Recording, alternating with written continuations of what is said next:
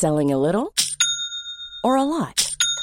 Shopify helps you do your thing however you cha-ching. Shopify is the global commerce platform that helps you sell at every stage of your business. From the launch your online shop stage to the first real life store stage, all the way to the did we just hit a million orders stage. Shopify is there to help you grow. Shopify helps you turn browsers into buyers with the internet's best converting checkout.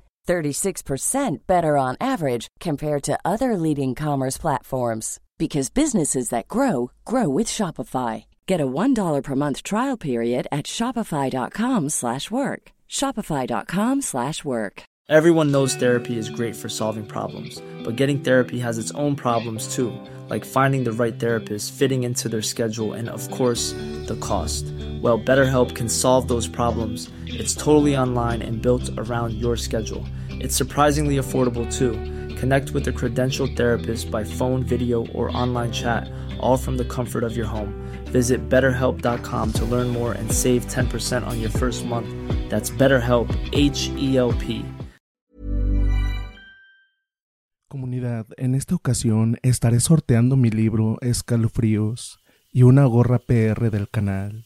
Este sorteo será tanto para Facebook, Instagram y YouTube. Serán los dos premios para cada plataforma. Si nos escuchas en Spotify, TikTok, Kawaii o en otra plataforma, solo por esta ocasión muévete a Facebook, Instagram o YouTube. Los únicos requisitos serán comentar, dejar un like y suscribirse en cualquiera de las plataformas. Todos los videos, imágenes o encuestas que se publiquen, ya que de ahí sacaremos el ganador. Pero si lo haces en las tres, tendrás más oportunidades de ganar. Ahora pasamos a la historia. El cautiverio de hombres lobo de los sicarios. Hola comunidad de historias de terror PR, mi nombre es Marco. Me gustaría contarles mi historia. En realidad, muy pocos allegados la saben, pero siento que sería bueno compartírselas. He visto que aquí las personas que comparten sus experiencias no las juzgan y por eso mismo siento que se las puedo compartir. Bueno, fui balador por más de 50 años. Esto ocurrió por ahí del año 1878. Recuerdo que para esas fechas mis padres estaban un tanto pobres. Éramos una familia muy humilde. Yo contaba con dos hermanos y mis padres. Yo era el mayor.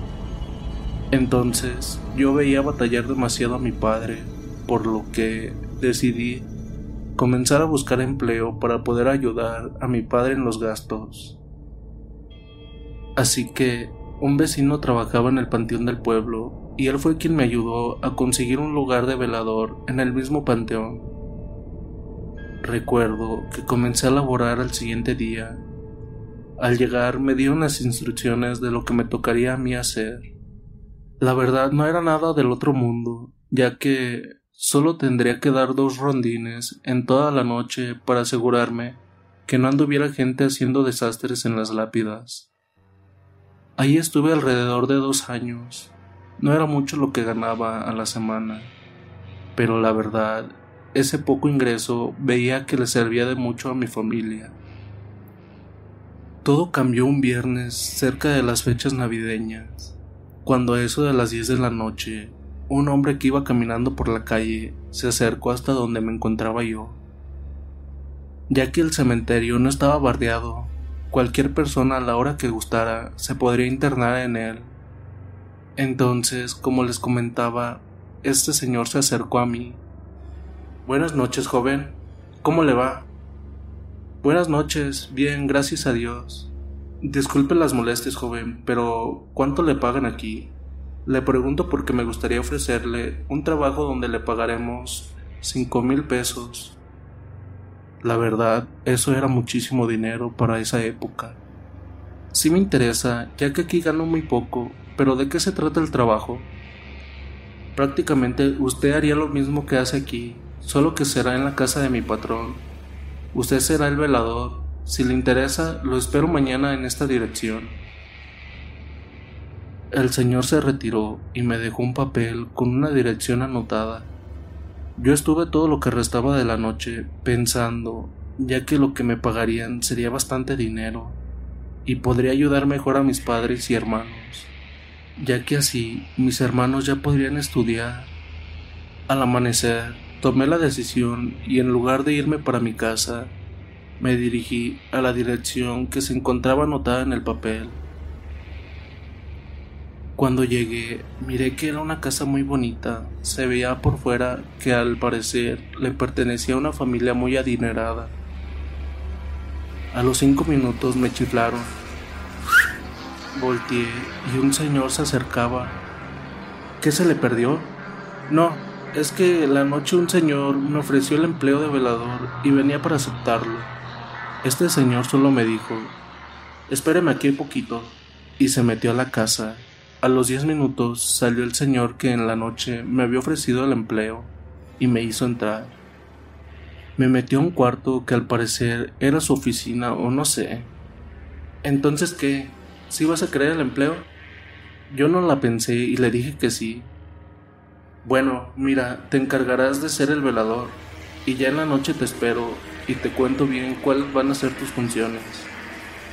Yo me fui muy contento y de inmediato me fui para mi casa.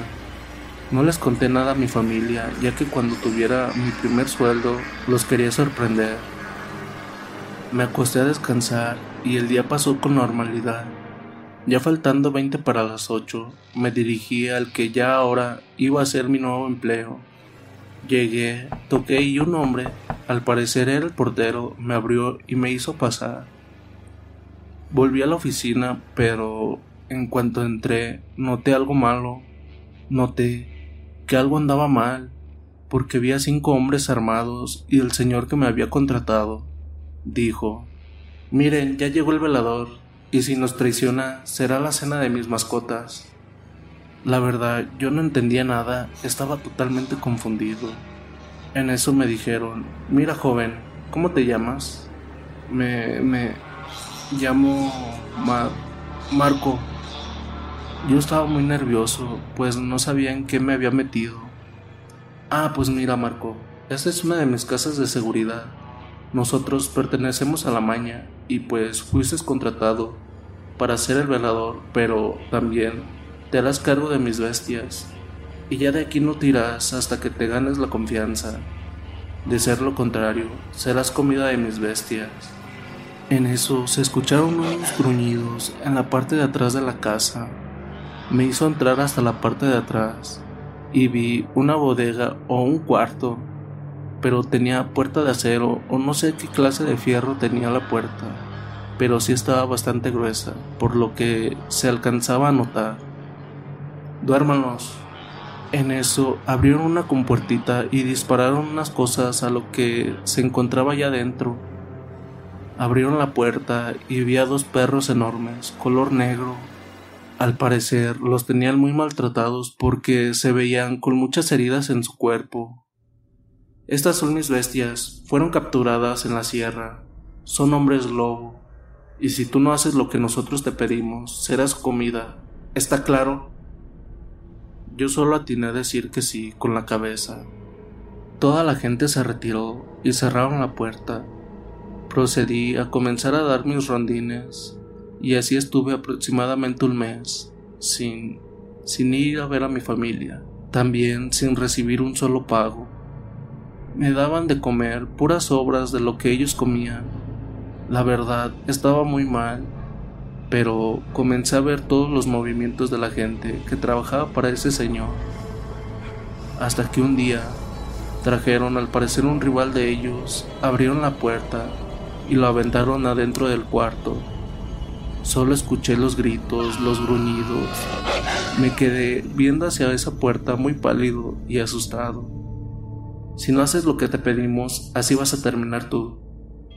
La verdad, yo me quería escapar, ya no aguantaba ni un minuto más ahí. Un día sábado, al parecer el patrón tendría una fiesta. Yo para eso ya tenía ahí cuatro meses. El patrón me dio la confianza para estar solo adentro de la casa, solo con un guardia, quien era el de la puerta del patio, pero él estaba afuera. Ese día yo me acerqué a la puerta de metal, ya que escuchaba a lo lejos, Tenemos hambre, por favor, denos algo de comer. Pero eran voces humanas, Lo que hice fue buscar algo en el refri y se los aventé por la compuertita. Pero ahora era de fuerzas que me tendría que escapar, ya que si llegaba el patrón y veía que faltaba comida, a mí me iría muy mal. En eso escuché, por lo visto, tú no eres como los otros, tú sí tienes buen corazón. Por favor ayúdanos a escapar, tenemos familia y ya tenemos aquí dos años sin saber nada de ellos. No somos malos, ayúdanos por favor. ¿Cómo no son malos si he visto cómo se comen a todos los que les echan? Y aparte, no quiero ser comido por ustedes.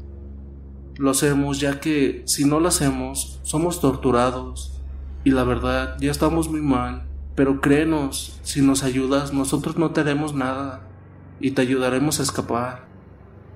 No les contesté nada, me retiré y me acerqué con el guardia para comentarle que si no sabía qué hora llegaría el patrón, ya que esas bestias estaban forcejeando la puerta como si se quisieran escapar. No se salen, yo aquí tengo las llaves y está bien cerrado. Aparte el patrón llegará hasta las 12 de la noche. Así estuve dando rondines y pensando en lo que me habían dicho esas bestias. En eso veo que el guardia se quedó dormido Aproveché para quitarle las llaves del cuarto donde estaban esas bestias y escribí una nota. Entonces me acerqué y les volví a aventar unos panes y les dije, tengan, ya que ocuparán un poco de energía. También les aventé unas botellas de agua. Entonces, ¿sí nos ayudarás? Yo no dije nada, solo me di la media vuelta y me retiré. Fueron transcurriendo las horas a eso de las once y media, se escuchó que abrieron la puerta e iba llegando el patrón y sus hombres. Me acerqué corriendo y abrí la compuertita y les aventé la nota que previamente había escrito. Corrí a esconderme en el cuartito donde me quedaba. La nota decía, muten y acaben con todos. No dejen a ninguno, ya les dejé la puerta abierta. Unos minutos después, a lo lejos escuché unos gruñidos muy fuertes y unos aullidos. También se empezaron a escuchar disparos y gritos de dolor. Se escuchaba muy feo, la verdad. Dejé pasar una media hora. Ahí fue cuando decidí salir y vi una carnicería en toda la casa. Estaba tremendamente feo. Corrí al patio de la casa y vi de igual forma una carnicería en eso escucho unos gruñidos detrás de mí y al voltear veo dos enormes bestias. La verdad, en ese momento supe que sería mi final, pero en eso me dijeron, Muchas gracias por ayudarnos a escapar. Me sujetaron y salimos de ahí lo más rápido posible. Me dejaron afuera de mi casa y me dieron una maleta muy pesada. La verdad no sabía qué era, pero era más la emoción de estar de vuelta en mi casa que no le tomé importancia. A lo lejos solo escuché unos tremendos aullidos. Entré corriendo a mi casita y mis viejos y mis hermanos estaban en la mesa. Al verme corrieron y me abrazaron. Nos sentamos en la mesa y les conté todo por lo que había pasado. Cuando vi la maleta y enfrente de mis padres la abrimos y vimos que estaba llena de dólares. En ese momento recibí por fin mi pago, pero gracias a esos dos hombres lobo. Saludos y espero que les haya gustado mi historia. Es 100% verdadera. Sigue así con tus historias, la verdad me gusta mucho cómo va tu canal. Mucho éxito y saludos a la comunidad paranormal. Les mando un saludo de la Ciudad de México. En el año del 2012 en adelante, yo estuve trabajando como jefe de un área grande para una organización bastante poderosa en su momento. De niño, les voy a comentar que yo sufrí muchas carencias. De donde somos es una comunidad de estados que hay muchos municipios entre montañas, unos cerca de otros. La vida siempre fue difícil, es decir, lugares famosos porque hay todo tipo de campesinos y ya sabemos de cuáles hablamos. Y de niño me tocó ver muchas cosas difíciles, pasar pobrezas, nunca faltó que comer, pero siempre nos faltaron juguetes, nos faltaron pues buena ropa, buena vida, y sin embargo, de niño yo era muy feliz. Parte de mi felicidad al no tener hermanos. Era uno de mis mejores amigos y aún me acuerdo de las cosas que hacíamos y me llega una nostalgia de junto con alegría. Este amigo le decíamos el Prieto. Él era huérfano de padre y solo vivía con su madre. Y mis papás apoyaban mucho que fuéramos amigos.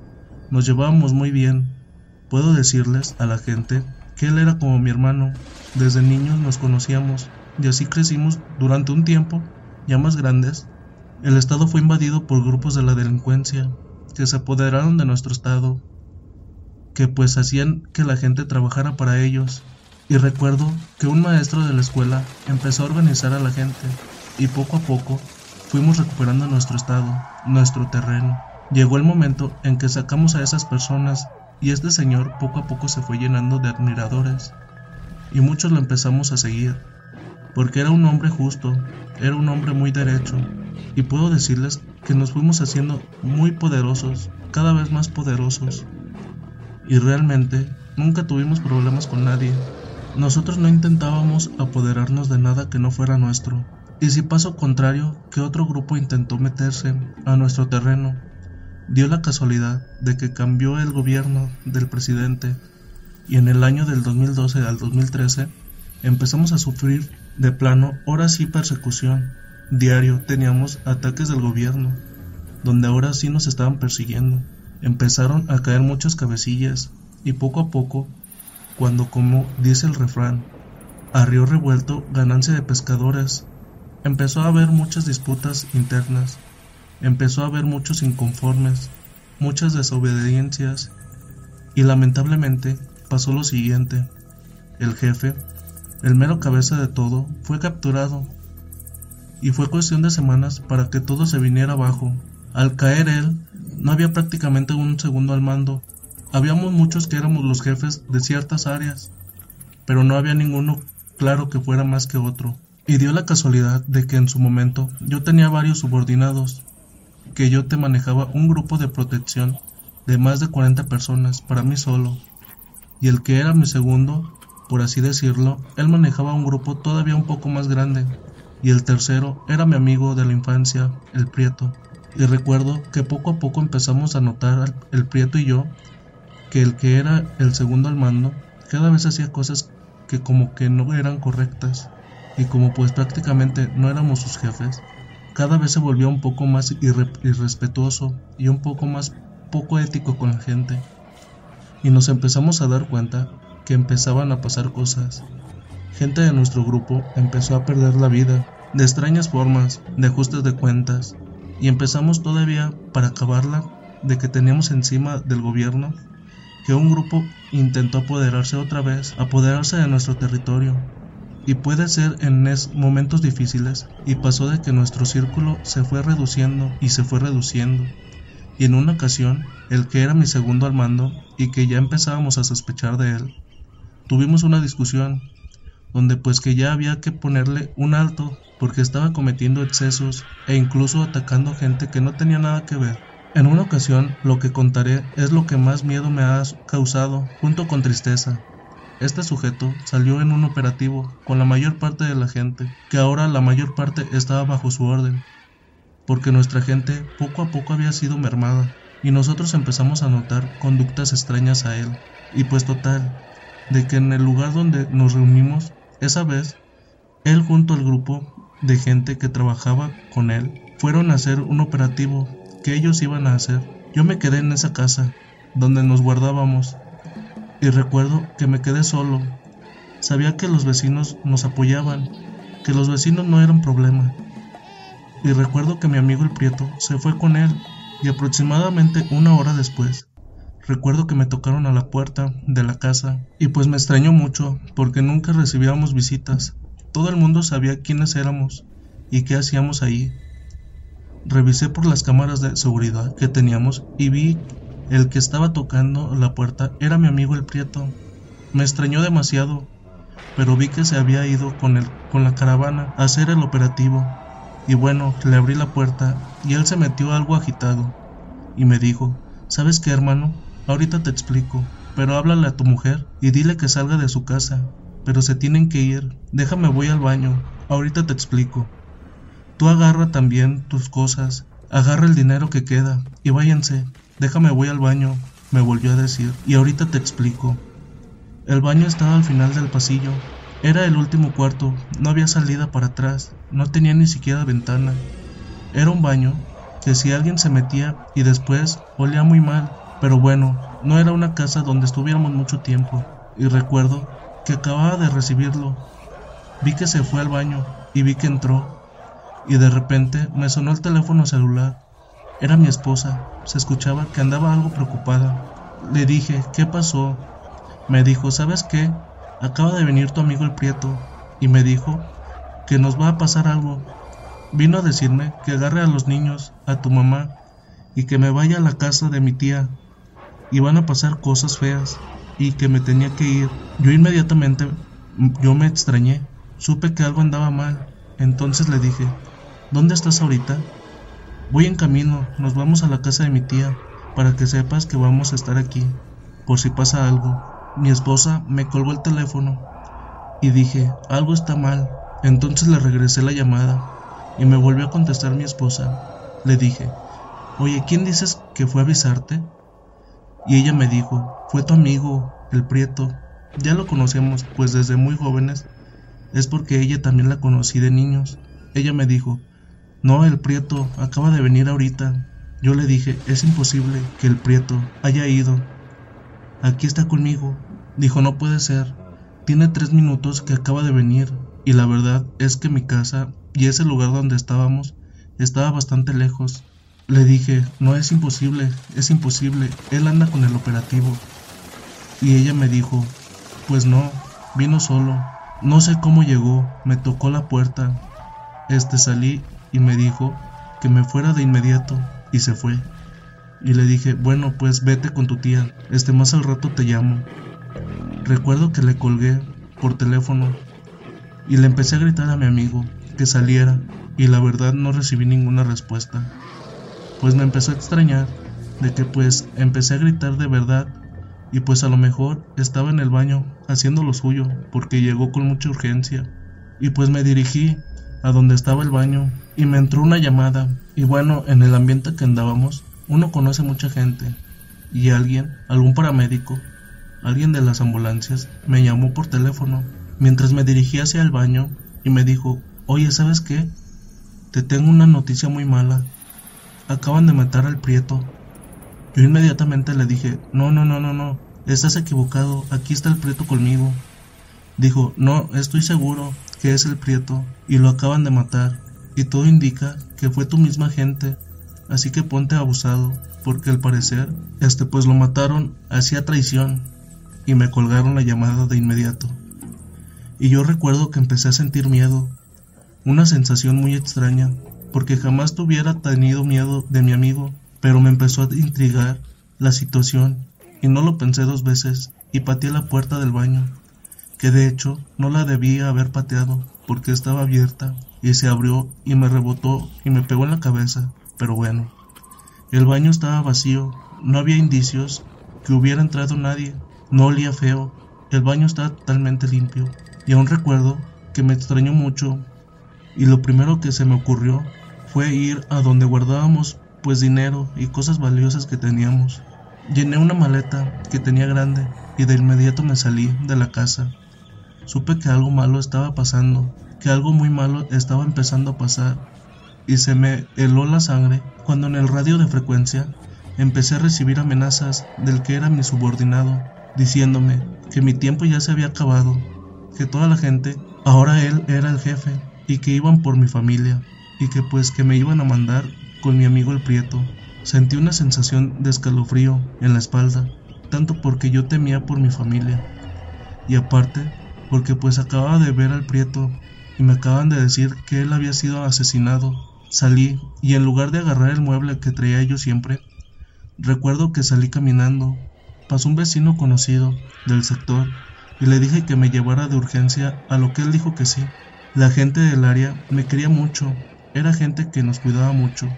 Y fíjense qué cosas, que al que era mi subalterno, al que me traicionó, a él nadie lo quería, porque era una persona muy pesada, muy desagradable y bastante déspota. Tuvimos que corregirlo varias veces en ese aspecto. Quizá por eso agarró resentimiento contra nosotros. Y aún recuerdo que cuando me subí al carro, no habíamos avanzado ni media cuadra, cuando vimos que todas las camionetas del operativo se dirigían a rodear el lugar donde yo estaba. Se empezaron a bajar todos y yo supe que pues estaban muy feas las cosas.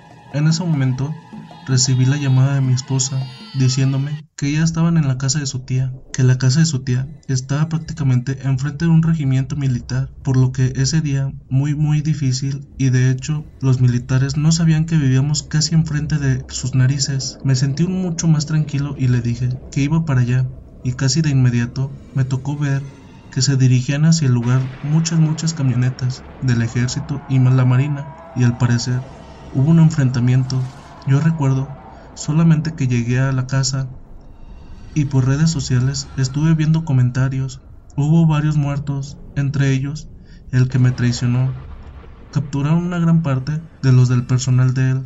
Y la mejor noticia que me pudo haber llegado fue que en una de las camionetas incendiadas, al parecer, me habían dado por muerto y calcinado. Recuerdo que estando con mi mujer, ella misma me dijo, ¿sabes qué? Te acabas de salvar gracias al Prieto. Total de que quedamos en que lo vimos, no supimos qué pasó.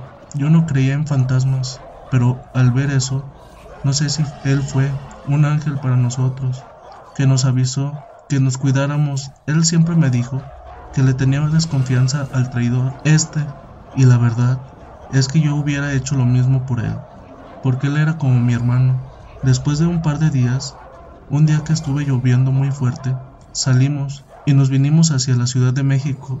Puedo decir que traía bastante dinero y estuve un par de años sin trabajar y ya después mi mujer y yo pusimos un negocio. Estábamos bastante lejos del lugar, en un área muy segura de la Ciudad de México. No nos damos la vida de ricos, pero tenemos suficiente dinero para estar tranquilos el resto de nuestras existencias.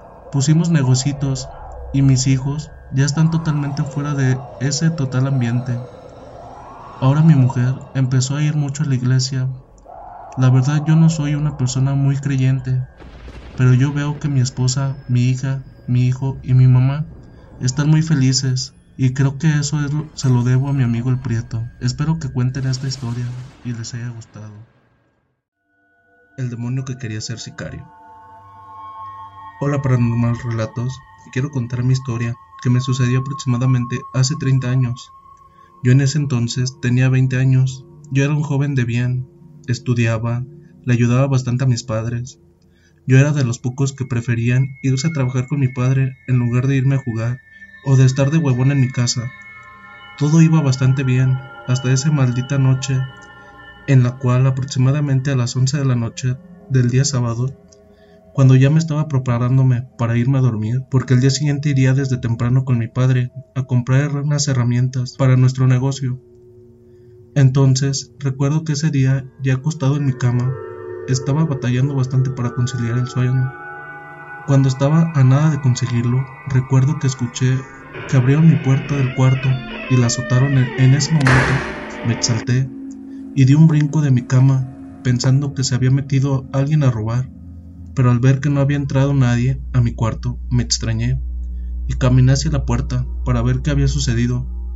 Ya estando enfrente de la puerta, la abrí con rapidez para ver quién estaba y mayúscula fue ver que todo estaba en completa calma. Ya estaba todo apagado, ya mis padres se habían ido a su cuarto a dormir. Entonces, pues yo lo pasé por alto y decidí volverme, ir a mi cama e intentar conseguir el sueño. Pasaron alrededor de 20 minutos cuando por fin pude dormirme, pero ya en mis sueños.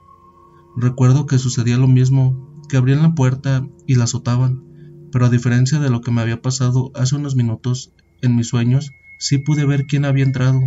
Era un ser negro, pero no de raza, sino completamente oscuro. Tenía unos ojos extremadamente grandes y rojos, y una altura que tenía que estar encorvado para estar dentro de mi cuarto porque no cabía de, lo alto que estaba.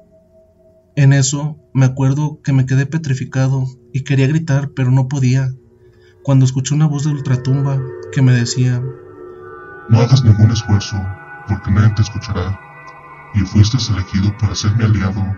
En eso saltó hacia mí, y yo me desperté muy asustado. Mi corazón se quería salir. Estaba completamente sudado, y volteé hacia la ventana, y ya estaba a punto de amanecer. Se me hacía bastante raro, porque yo sentía que habían pasado minutos de que me había dormido. Pero bueno, yo lo tomé como una simple pesadilla, y a lo que hice ya fue levantarme e irme a bañar. Recuerdo que ese día transcurrió con normalidad.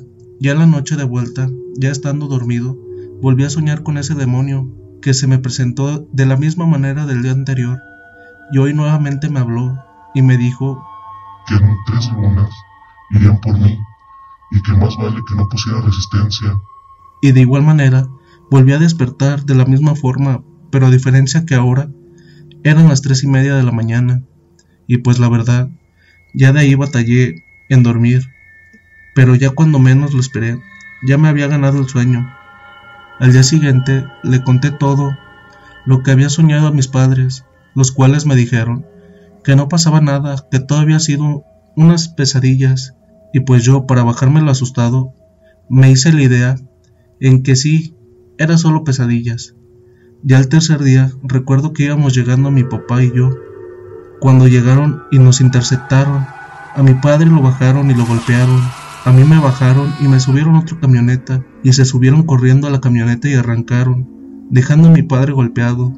En ese momento fue el último que supe de mis padres por años, porque a mí me llevaron a una especie de bodega en la cual me golpearon hasta el punto de dejarme inconsciente, y en el sueño se me volvió a presentar ese ente, quien no me dijo nada, solo volvió a saltar hacia mí, y sentía cómo se estaba apoderando de mí, y al despertar yo no recordaba nada, solo sentía bastante rencor hacia la vida y hacia las personas, y recuerdo que los que me habían raptado me decían patrón. Yo con todo el rencor que sentía comencé a dar órdenes de asesinatos contra la gente, de comunidades. Pero en serio, tenía momentos de lucidez en el cual yo veía todo lo que hacíamos y en serio, no era yo. Y así estuvimos haciendo demasiados desastres por alrededor de un año.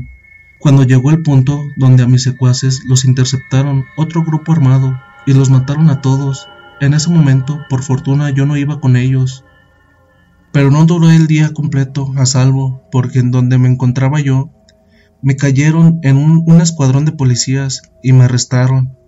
Dice un policía que en verdad él fue el que me ayudó. Me cuenta que cuando me llevaban esposado en la patrulla, yo iba gritando cosas en otro dialecto, que no me comportaba como una persona normal, que parecía una bestia, que ese día tuvieron que sedarme porque no cooperaba. Ese policía recuerdo que llegó por mí y me sacaron de la celda para llevarme a una iglesia, pero al llegar a la iglesia, el padre ya estaba al tanto y al verme llegar, mandó a llamar a otro padre, quien no tardó nada en llegar al lugar. Me contó el policía que me metieron a la iglesia y que a él lo sacaron, pero alcanzaba a escuchar gritos, pero de un ser de ultratumba, y que así estuvieron por alrededor de dos horas. Y al terminar, salió uno de los padres diciendo que a mí me había poseído el mismo demonio llamado Satanás, y que había sido muy complicado retirármelo, pero con la ayuda de Dios pudieron hacerlo, y ya me podían volver a llevar preso. Yo en realidad no recuerdo nada de lo sucedido, ya después de que iba en la patrulla, de que me habían sacado de la celda para llevarme a la iglesia, hasta ahí fue lo último que yo recuerdo.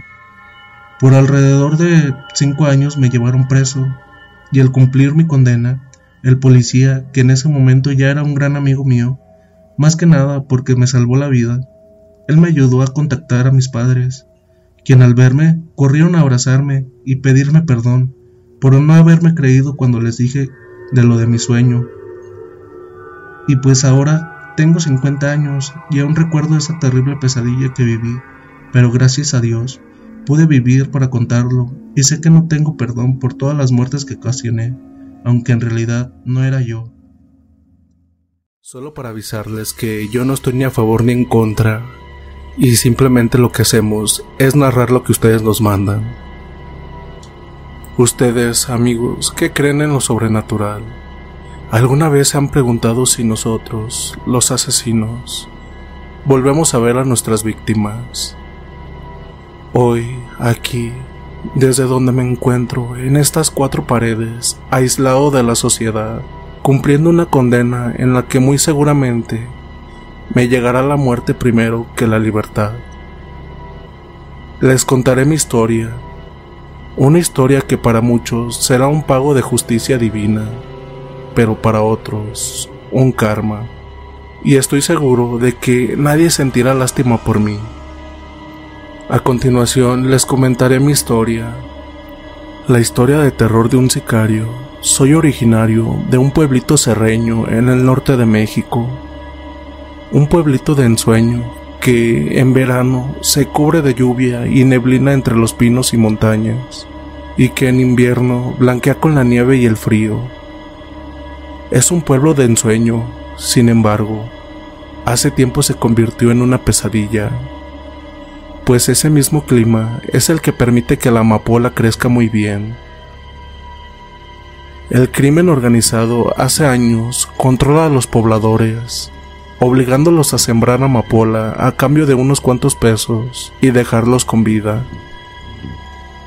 Les comento mi contexto no para que me tengan lástima, sino para que sepan cómo a veces una mente inocente puede ser cambiada a lo peor que se puedan imaginar. Tenía 13 años, era un niño inocente. Mi familia se sostenía de unas cuantas vaquitas y la siembra de maíz. La vida rural era buena para nosotros. No nos faltó alimento y escuela, ya que muy temprano nos levantábamos para caminar algunos 6 kilómetros para llegar a la escuela rural. Gracias a eso, hoy puedo escribir y compartir esta carta con ustedes. Esta historia que compartiré ya la había contado a mi hermana, mi única familiar que me procura y quien viene a verme. Ella me comentó sobre este canal y me dijo que sería buena idea que compartiera mis vivencias con ustedes, a manera de desahogo o para que sepan que en este mundo nadie se va sin pagar, y tal vez así liberarme un poco de este karma. Bueno, ya hablé mucho. Un día como cualquier otro, después de alimentar a las vaquitas que teníamos en nuestro pequeño rancho, nos preparábamos para ir a la escuela de pronto, sonidos de balas retumbaron en todo el pequeño pueblo. Eran grupos de gente armada, quemando casas y entrando a cada una de ellas, dejando un mensaje claro. Ellos eran los nuevos dueños de todo, incluidas las personas. A partir de ahí, nada fue igual. Todos los pobladores estaban obligados a sembrar ese veneno maldito, y a nosotros los jóvenes o niños nos llevaron a un campamento para ser reclutados como sicarios. De ahí empezaría todo mi martirio. Selling a little or a lot?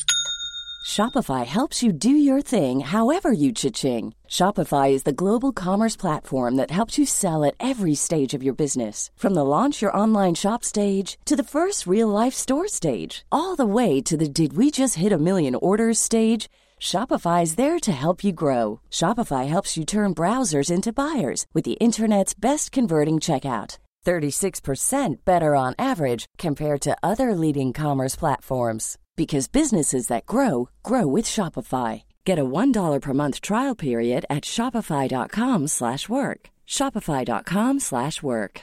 Hey, I'm Ryan Reynolds. At Mint Mobile, we like to do the opposite of what Big Wireless does. They charge you a lot, we charge you a little. So naturally, when they announced they'd be raising their prices due to inflation, we decided to deflate our prices due to not hating you.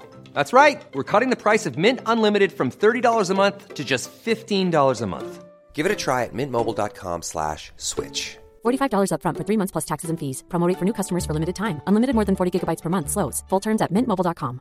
I'm Sandra, and I'm just the professional your small business was looking for. But you didn't hire me because you didn't use LinkedIn jobs. LinkedIn has professionals you can't find anywhere else, including those who aren't actively looking for a new job, but might be open to the perfect role, like me. In a given month, over 70% of LinkedIn users don't visit other leading job sites. So if you're not looking on LinkedIn, you'll miss out on great candidates like Sandra. Start hiring professionals like a professional. Post your free job on linkedin.com/people today.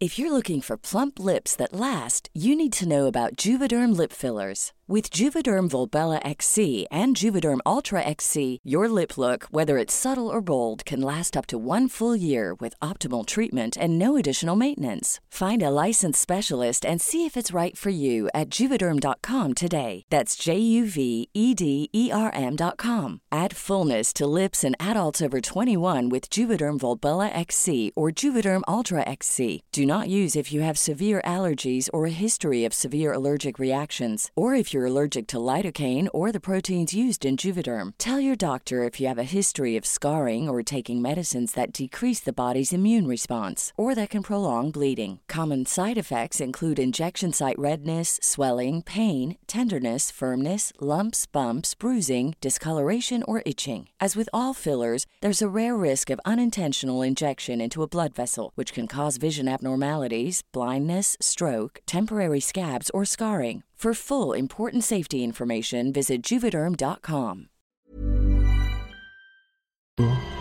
Nos enseñaron a disparar, a enterrar cuerpos, a quemarlos en ácido y a otras cosas que nos dejaron un profundo trauma, no solo en la mente, sino en el corazón.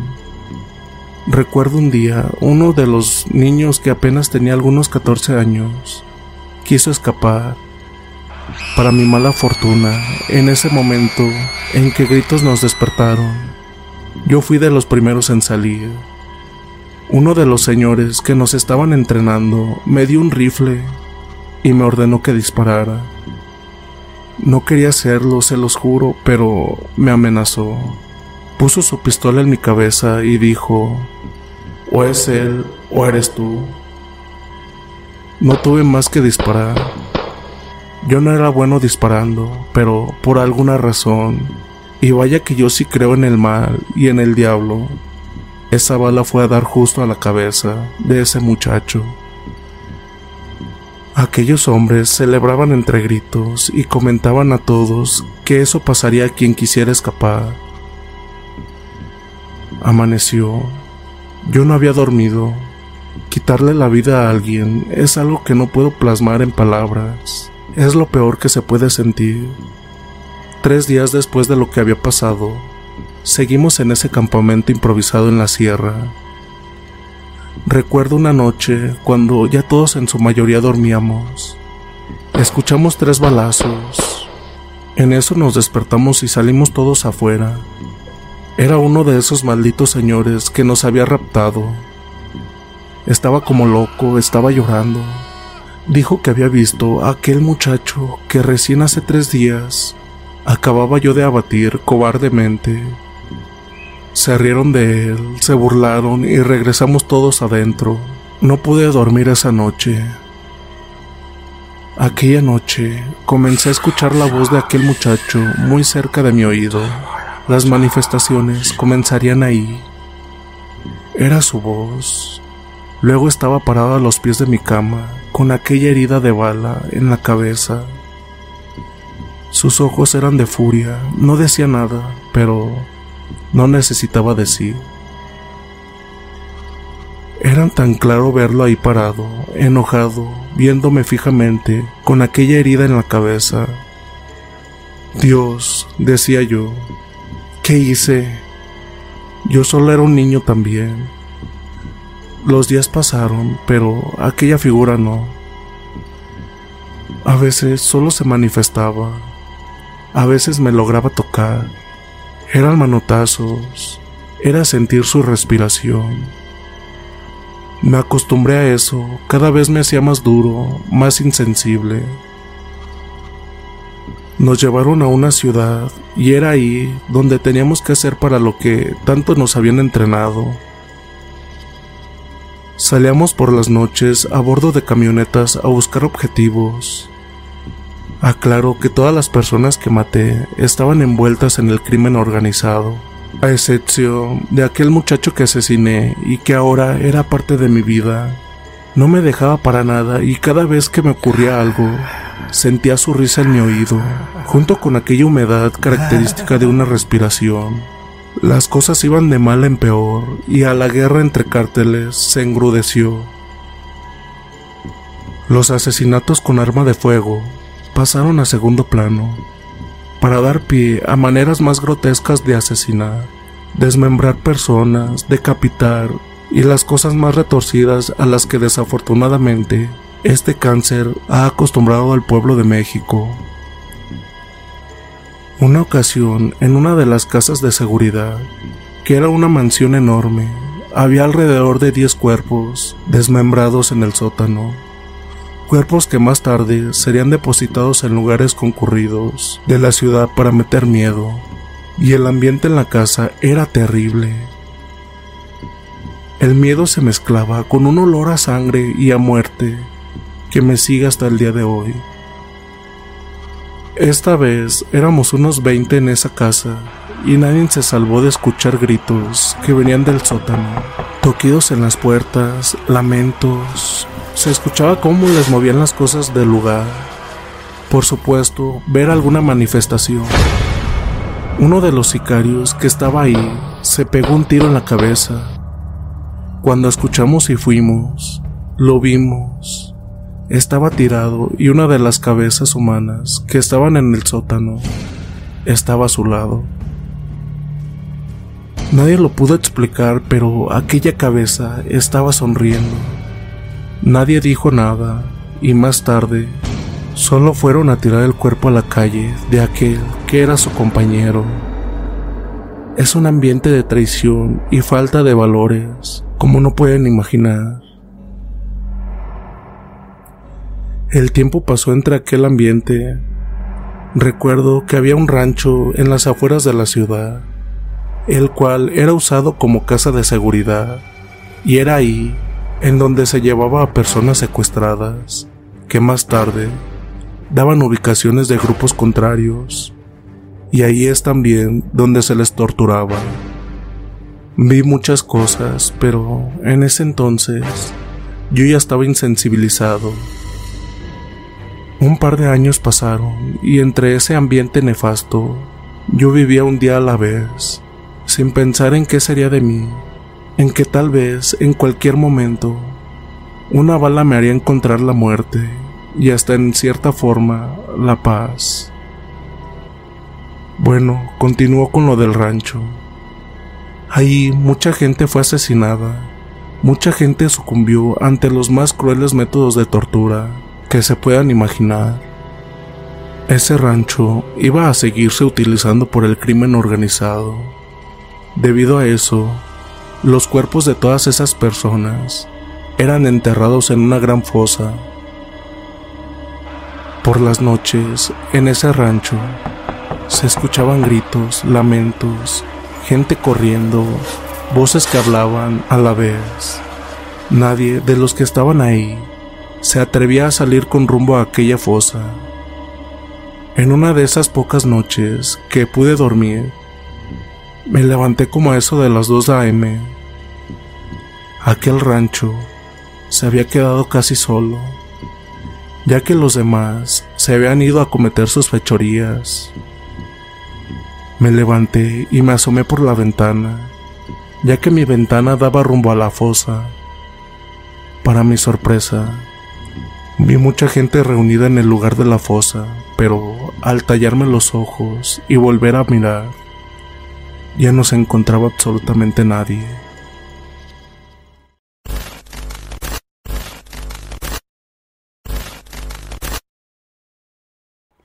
Hace tiempo fui conocido en los oscuros callejones de la ciudad como el fantasma. Siempre ocultaba mi rostro tras una máscara y me vestía completamente de negro. Nadie sabía quién era en realidad ni cuál era mi verdadero nombre. Pero mi reputación era tan temida que mi nombre se susurraba en voz baja, llenando de pavor a todos aquellos que lo escuchaban. Trabajé para una de las organizaciones criminales más peligrosas de la ciudad me conocían por mi eficiencia y por el hecho de que siempre dejaba un macabro sello en cada uno de mis trabajos. Cortaba la lengua de mis víctimas y dejaba que se desangraran mientras observaba en silencio, como si disfrutara del sufrimiento ajeno. Una noche recibí un encargo que me cambiaría mi vida para siempre. Me pidieron que asesinara a una mujer joven y hermosa llamada Ana. Lo intrigante del caso era que no había razón aparente para eliminarla. La única instrucción que recibí fue que debía ser especial. Me emocioné ante el desafío y me dispuse a llevar a cabo el trabajo. Esa misma noche me infiltré sigilosamente en el apartamento de Ana. La encontré dormida y vulnerable, pero antes de que pudiera llevar a cabo mi tarea, algo extraño sucedió. Ana abrió los ojos y me miró directamente a los míos. No sentí miedo ni pánico en su mirada, sino tristeza y resignación, que eso provocó en mí algo tan fuerte que no sabía qué hacer. Sentí una punzada de curiosidad y, en lugar de matarla, decidí escucharla. Ana me contó una historia de abusos y sufrimiento de una vida marcada por el dolor y la soledad. Me reveló que había sido obligada a hacer cosas terribles para sobrevivir, pero que estaba cansada de vivir bajo la sombra de la violencia. Como sicario, siempre había vivido en las sombras, y su dolor me resultó familiar. Comprendí que ambos quedamos atrapados en un ciclo interminable de muerte y violencia y decidí que era hora de romperlo. En lugar de asesinarla, decidí ayudarla a desaparecer, borrando todo rastro de su existencia y obtuve una oportunidad de comenzar de nuevo en otro lugar. No sé qué hizo esta mujer, pero me logró cambiar, cosa que ninguna otra mujer había podido hacerlo. Dejé de ser solo asesino sin corazón y me convertí en una figura misteriosa, que inspiro temor y esperanza a partes iguales.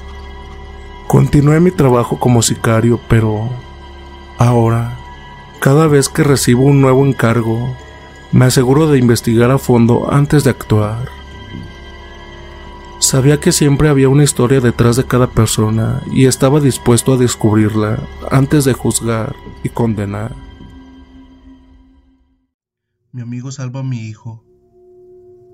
Historia de terror de sicarios. Hola Paranormal Relatos. Tengo poco que acabo de encontrar su canal y la verdad me gustó mucho su contenido. En lo personal, me gustó el relato del demonio que quiso ser sicario. Bueno, mi historia es algo parecida. Yo hace muchos años pertenecía a un grupo criminal. La verdad, no pienso decir en cuál aunque ya vivo bastante lejos de donde estaba el grupo. Pero en fin, la seguridad ante todo. También no compartiré nombres. Recuerdo que en esos tiempos éramos un grupo bastante grande y temido. Por lo tanto, mi hijo, el mayor, también pertenecía al grupo criminal. Mi hijo andaba muy junto con el topollillo, quien es mi mejor amigo. Mi hijo le tenía bastante confianza a él, aparte porque lo veía como un tío. Recuerdo que ese día me comentó mi hijo que irían a dar su recorrido y que iría mi amigo el topollillo con ellos. Yo me quedé tranquilo porque iría mi mejor amigo. Recuerdo que todo estaba transcurriendo con bastante normalidad. Todo hasta que llegó uno de los que andaba con mi hijo. Entró a casa y venía todo golpeado y se desmayó. Al verlo corrimos a ver qué le había pasado. Lo empezamos a auxiliar cuando por fin estuvo bien en sí. Nos comenzó a contar que estaban dando su recorrido cuando al llegar a una calle de terracería los interceptaron otro grupo rival. Pero dice que en realidad nos superaban en número por bastante. Nos dieron baja a varios elementos y a tu hijo y al topollillo los tienen de rehén. Y a mí me golpearon y me dejaron libre para que te avisara, porque te están esperando y te quieren ver muerto. Al escuchar eso, yo comencé a planear el ataque. Solicité más gente a mi superior, en la cual me la otorgaron al inmediato. Nos pusimos en movimiento, dimos la avanzada hasta llegar a un camino de terracería, donde mi compañero me había dicho que los habían interceptado, cuando de repente escuchamos ruido de entre los árboles. Nosotros nos pusimos en guardia para repeler el ataque. Cuando vimos que el que salía era mi mejor amigo. De igual manera, venía todo golpeado, traía la nuca reventada. Nos empezó a gritar que por ese camino de donde venía él se encontraba la casa donde tienen a tu hijo. Como pude me escapé para pedir ayuda, amigo. Qué bueno que los encuentro. Tu hijo aún está con vida. Apúrate a llegar. Y cuando terminó de decir eso, se desmayó. Yo de inmediato di la orden de que se llevaran a mi amigo y lo curaran. Los demás nos internamos al bosque, caminando alrededor de un kilómetro, cuando vimos una especie de casa en obra negra. Empezamos a rodearla y comenzamos el tiroteo. Así estuvimos por lo menos 15 minutos, cuando por fin le dimos muerte a todos los contras. Forzamos la puerta y entramos. Estaba todo en penumbras, nomás hasta el fondo se veía un bulto grande.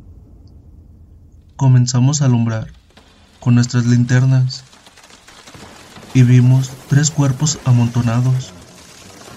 Corrí pensando que ahí estaba el cuerpo de mi hijo, pero por raro que parezca, no se encontraba el cuerpo de mi hijo, pero el de mi mejor amigo, el topollillo, estaba ahí. Yo en ese momento me quedé petrificado. Se acercó otro colega y vio lo mismo. Ambos nos quedamos sin poder hablar. Hasta que escuché un grito que provenía de una puertita. Ahí nos despabilamos y di la orden de que abrieran la puerta. Al abrir, el que salió fue mi hijo.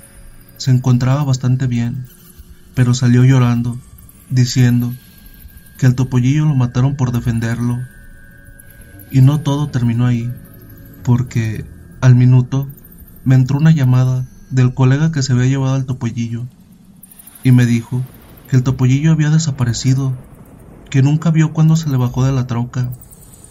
Yo no dije nada, solo colgué.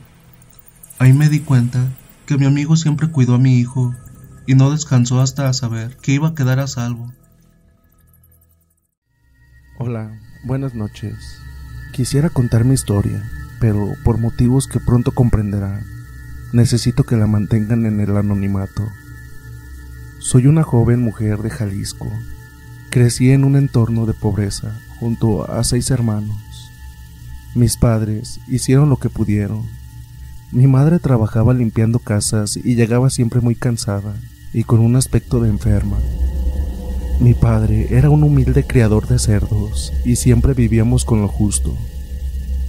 Recuerdo muchas noches en las cuales no teníamos más que comer que un pedazo de pan y agua que mi papá sacaba del pozo. Crecimos así.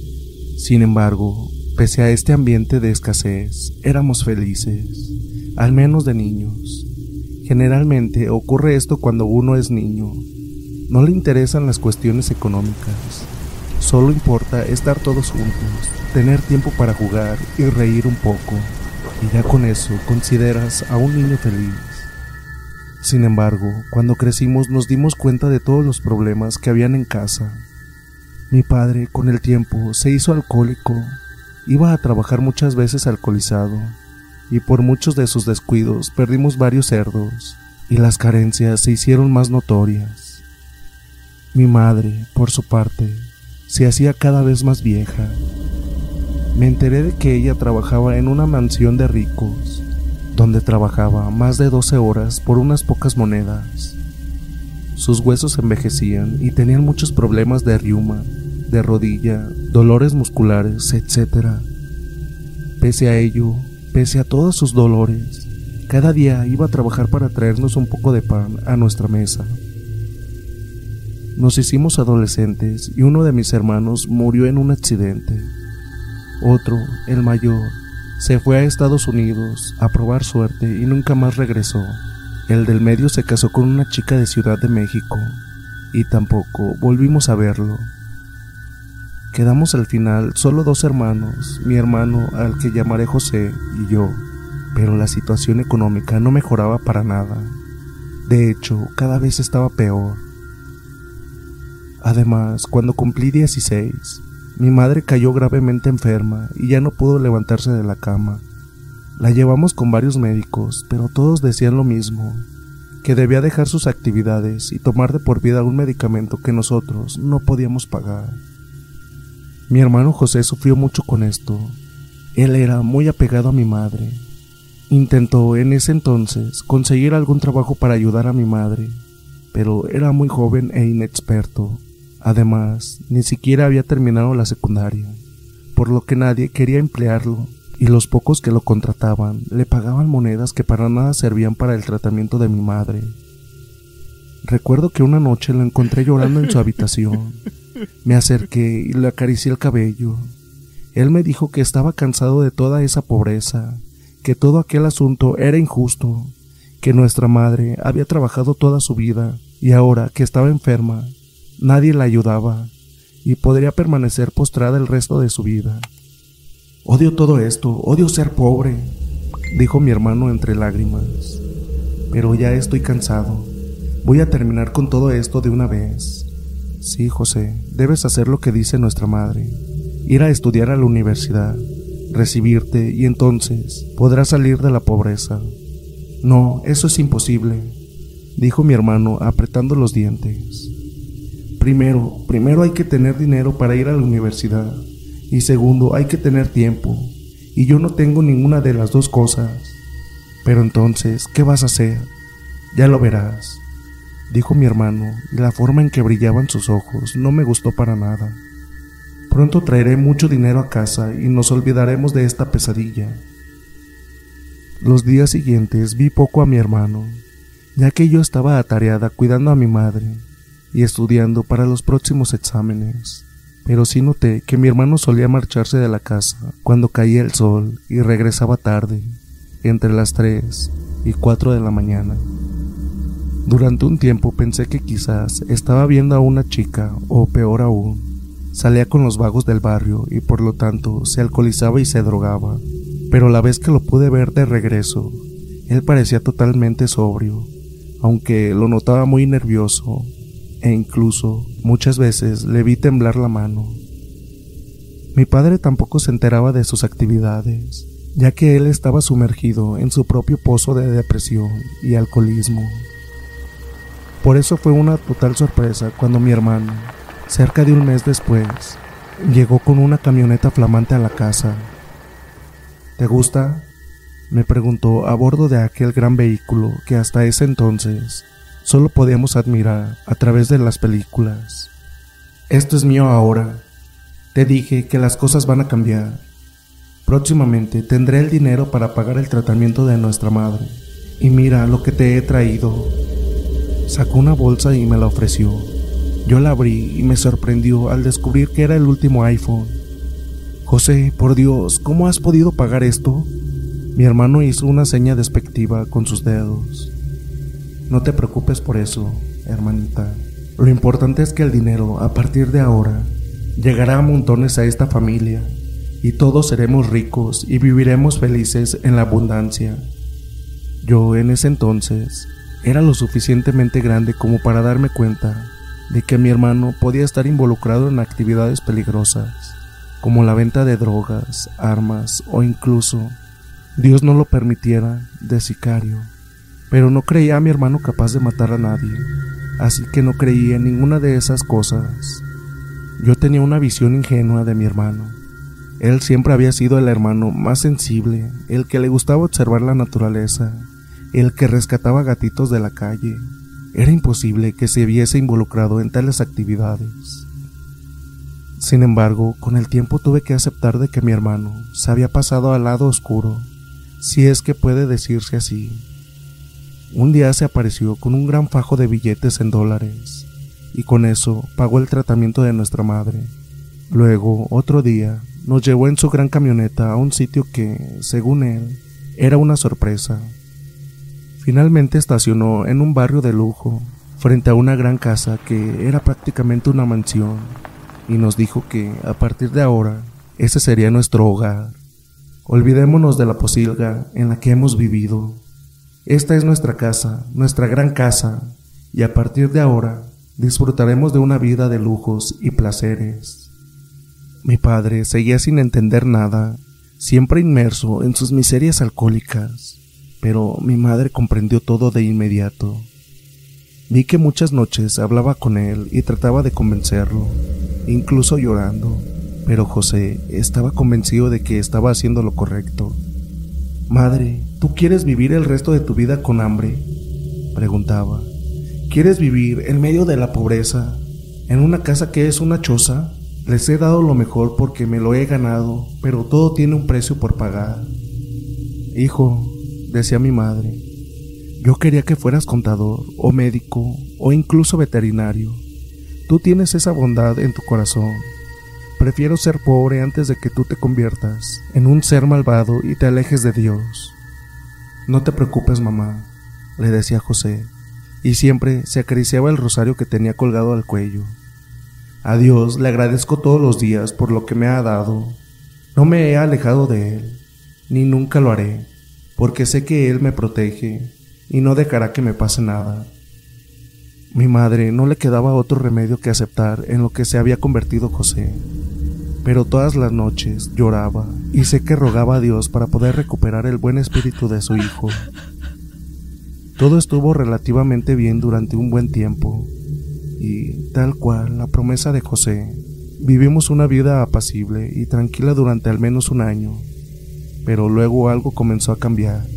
José comenzó a manifestarse más nervioso, dormía poco por las noches y a cada rato recibía llamadas que hacían que saliera corriendo de la casa. Vivía todo el tiempo nervioso, esperando llamadas a medianoche para ir a toda prisa a resolver esas urgencias, fuera lo que fuese. Yo estaba muy preocupada por él, porque vi que enflaquecía notoriamente Apenas comía y dormía. En varias ocasiones le pregunté qué sucedía, pero él siempre me respondió lo mismo. Son cosas del patrón. Yo le debo mi vida a él. Le debo todo mi bienestar. Gracias a él pude pagarle el tratamiento a nuestra madre. Pude comprar esta hermosa casa. Así que estoy dispuesto a hacer lo que sea necesario para que esté contento. Estas palabras no me gustaban para nada. Daban a entender que estaba dispuesto a hacer cualquier cosa incluso lo peor que puede hacer un ser humano, que es quitarle la vida a otro. Pero nada podía hacer al respecto, ya que mi hermano estaba convencido de lo que estaba haciendo. Más o menos unos 15 días después, él se fue de la casa a medianoche y ya no regresó. Lo llamé preocupada varias veces, pero su celular estaba apagado. Pasaron varios días y mi mamá y yo estábamos desesperadas. Mi padre, como siempre, apenas se enteraba de lo que sucedía. Un día recibimos un mensaje de un celular de número desconocido que nos indicaba que mi hermano estaba en un hotel abandonado a unos 20 kilómetros de la ciudad. Nos dio las indicaciones y dijo que si queríamos salvarlo, debíamos concurrir con agua bendita y toda la fe que tuviéramos sobre nuestras almas. El mensaje nos pareció sumamente extraño. No tenía ningún tipo de lógica. Sin embargo, yo decidí ir a buscarlo al lugar que nos señalaba. Sin embargo, no llevé agua bendita, porque estaba convencida de que eran las palabras de algún loco. Seguí las indicaciones de aquel extraño mensaje hasta llegar a un viejo edificio que, efectivamente, parecía un hotel abandonado. Era muy grande, de varios pisos, y estaba en medio del bosque. Antiguamente, por lo que pude entender, había sido un lugar de lujo, pero luego había sido abandonado por la gente rica. Fui hasta allí en mi moto, pero por instinto la dejé a un kilómetro del lugar e hice lo que restaba del camino a pie. En un principio, observando aquel lugar, no vi nada raro en él, solo mucho abandono y desolación, además de, por supuesto, basura acumulada por los años. Pero después vi unos movimientos cerca de la puerta Espié el lugar durante unos minutos hasta darme cuenta de que en el lugar habían dos o tres guardias que iban y venían, como para asegurarse de que nadie entrara. Di un rodeo por el viejo hotel hasta encontrar una ventana en la parte posterior e ingresé por ahí. Realmente no podía creer lo que estaba haciendo. Sabía que me estaba metiendo en una aventura muy peligrosa, que incluso podía acabar con mi misma vida. Pero por otro lado, yo quería muchísimo a mi hermano y no podía permitir que le sucediese algo malo, sabiendo yo perfectamente dónde se encontraba, si es que aquel anónimo mensaje de texto decía la verdad. Caminé por un amplio hall, siempre intentando ocultarme en las sombras, cosa que no era muy difícil, ya que el lugar no tenía luz eléctrica y además estaba atardeciendo. Noté que una luz aparecía en el fondo de un pasillo. Entonces, tomé ese corredor a la espera de poder ver algo. En aquel pasillo noté que cada cinco metros aproximadamente había una vela o candelabro incrustado en la pared. También vi dibujos en las paredes, muchos símbolos que me parecían bastante siniestros. Terminé de recorrer el pasillo y llegué a una habitación que estaba iluminada con al menos 200 o 300 velas. Estaba vacía a excepción de una cama, y en el medio de esa cama noté, con horror, que había una mujer. Parecía dormida, tenía el estómago muy abultado y supe que estaba embarazada. Me acerqué un poco a ella y entonces noté, muy inquieta, que tenía los tobillos y las muñecas sujetas a la cama con unas correas. Aún así, pese a este elemento de tremenda violencia, me percaté de que sus captores la cuidaban muy bien. Su cama tenía un aspecto muy lujoso y estaba envuelta en sábanas de seda. A su alrededor, las paredes estaban escritas con aquellos símbolos que había visto en el pasillo, además de un horrible retrato de un hombre muy feo, de barba larga y mirada muy penetrante y desagradable. Me acerqué aún más a la mujer y la sacudí.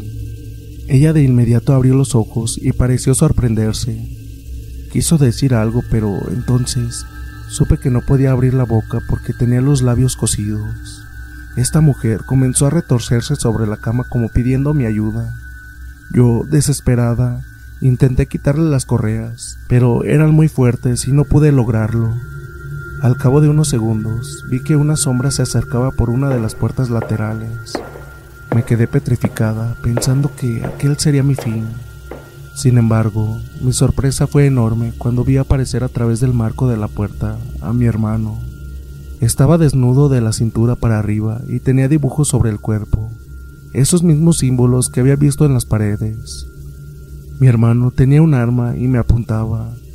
Por momentos no pareció reconocerme. Luego sus ojos se abrieron mucho.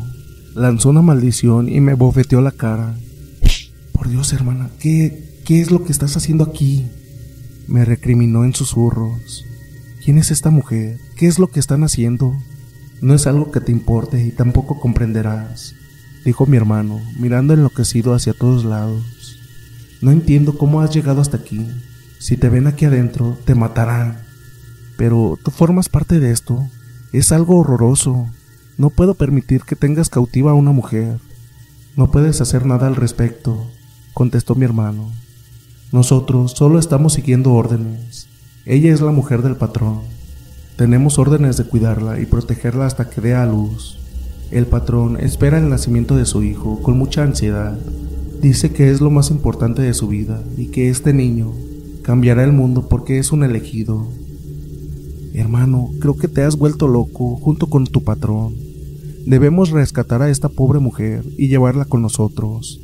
Antes de que mi hermano pudiera decir algo, se escucharon unas voces que se acercaban.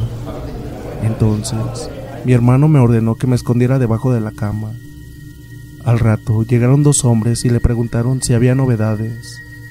Mi hermano les dijo que no, que solo había entrado a la habitación para verificar el estado de la embarazada. Los otros hombres dijeron que pronto llegaría la enfermera y un médico para la inspección médica diaria. Mi hermano asintió y dijo que él se encargaría de recibirlos. Tras este breve intercambio de información, los hombres se fueron. Mi hermano me ordenó salir del escondite. Por favor, hermana, debes salir de aquí. No me iré sin esta mujer. Es imposible, es la mujer del patrón. Y si aún así logramos rescatarla, el patrón nos perseguirá hasta encontrarnos. No podemos hacer nada por ella. Solo vete de aquí, por favor. Solo lograrás que nos maten a ambos. Mamá se quedará sola y no podemos permitir eso.